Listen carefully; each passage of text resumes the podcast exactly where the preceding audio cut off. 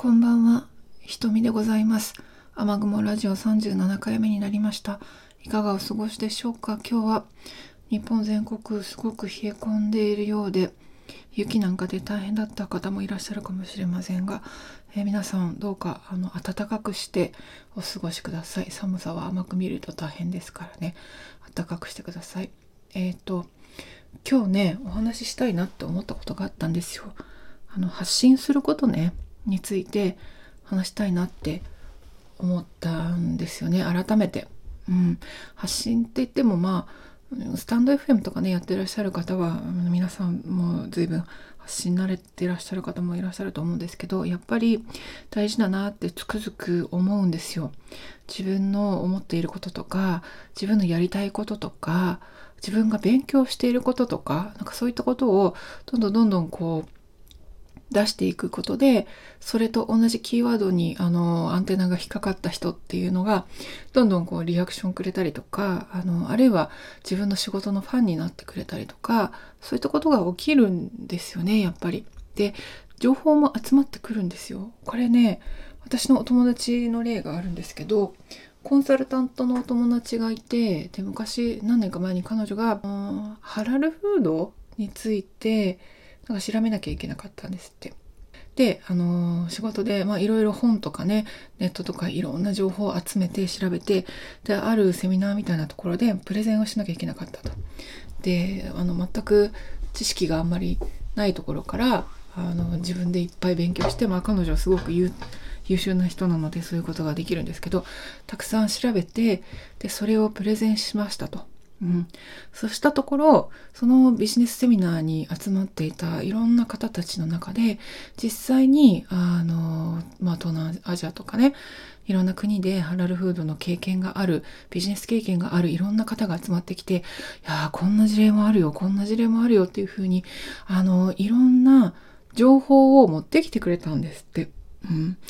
これってどういうことが起きてるかっていうとつまり自分はあの自分はこんだけ勉強してこれだけあの情報を集めてきてきましたっていうことを発信したらそのそれをあの見た人があのどんどんどんどんあのその先の情報を持ってきてくれるっていうことが起きるんですよね。でこれってあのいろんな形の発信に言えることだなと思うんです。私自身の話すると、そうですね、1999年に、まあ、大学卒業したんですけど、学部を出て、で、その頃、アフリカクジラの自由時間っていうウェブサイトを立ち上げて、でなんか日記みたいなところとかね、で、ものを書き始めたんですよね。で、同時にメルマガも始めたんですよ。で2000年から2001年でエジンバラ大学のアフリカ研究センターっていうところの修士課程行ってるんですけどその時にあの当時はねエジンバラエジンバラのあのあ失礼しました。うちの鳩でございますね。うん。でエジンバラちょっと待ってね。はい。で、まあ、エジンバラからメルマガを始めたのはなんかエジンバラで学んだことをいろんな人に伝えたいなとか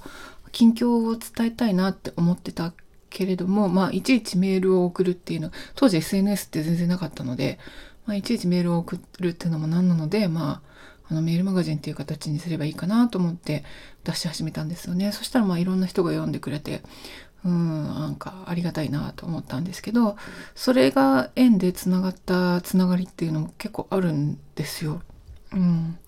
で、その後、まあ、ブログみたいなものがね、発達してきてでブログに移行してで私もずっと前から、ね、いつだったかな2002年とかそれぐらいから日記サイトからブログに移行してで今のブログは2005年から使ってるところなんですけどジンバブエにね行くあの赴任する時をきっかけに2005年をきっかけにねライブドアのブログに移ったんだけどそのブログで発信してたら結構なんかジンバブエについてあの詳しい人みたいなことであの知っていただくことができてで1回2回かな？日本に帰ってきて2007年2008年ぐらいにジンバブエの大統領選挙があったんですけどその頃にあの JWAVE のジャム・ザ・ワールド今はジャム・ザ・プラネットっていう名前になりましたけどジャム・ザ・ワールドで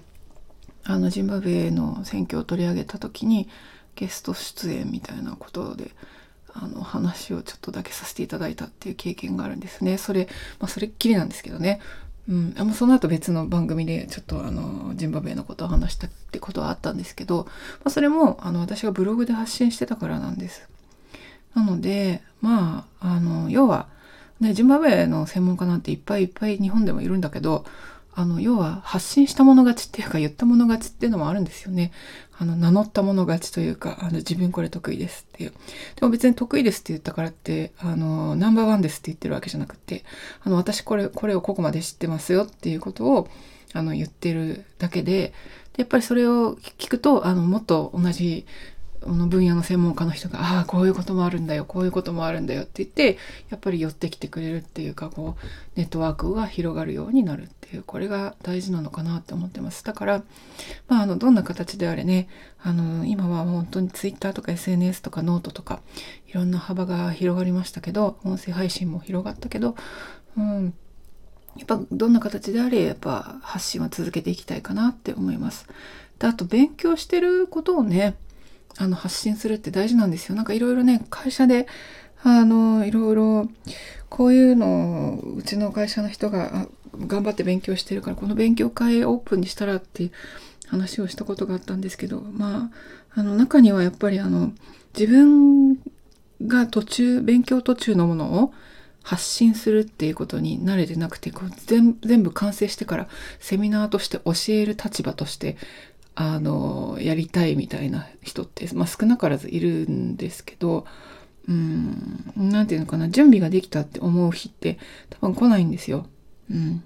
で、そうこうしてるうちにどんどんどんどんこう、日が経っていってしまうんですね。で、やがて、あの、ちょっと勉強したくらいの人が、あの、ガンガンガンガン発信が上手で、あの、PR していって、あの、その道の専門家にどんどんどんどん発展していくみたいな、成長していくみたいなこともやっぱりあり得るので、うん。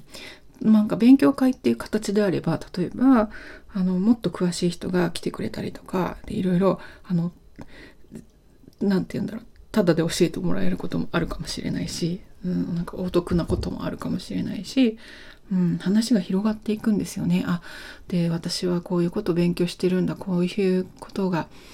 やりたいんだっていうことをどんどん知ってもらうっていうのは、これすごい大事なんだなと思いました。で、私自身、うん、ベッシーヘッド、作家ベッシーヘッドの作品を出版したいって思ってるんだけど、なんかちょこちょこちょこちょこ遠慮がちにずっと書いてたんですよね。でも今はそれはやめていて、ガンガンそれを、あのアピールするようにしています。で、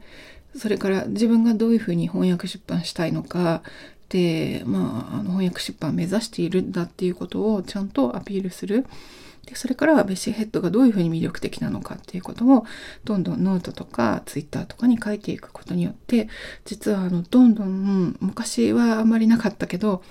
今は編集者の人とか出版社の人とかなんかあの翻訳者の人とかこういう分野に関心がありますよっていう人があとまあ外国文学好きとかあのもいると思うんですけどそういう人とつながってきたんですよね。これすごくすごく大事だなと思います。で、あの、私孤独じゃないっていうことにね、うん、あの、もうわかるし、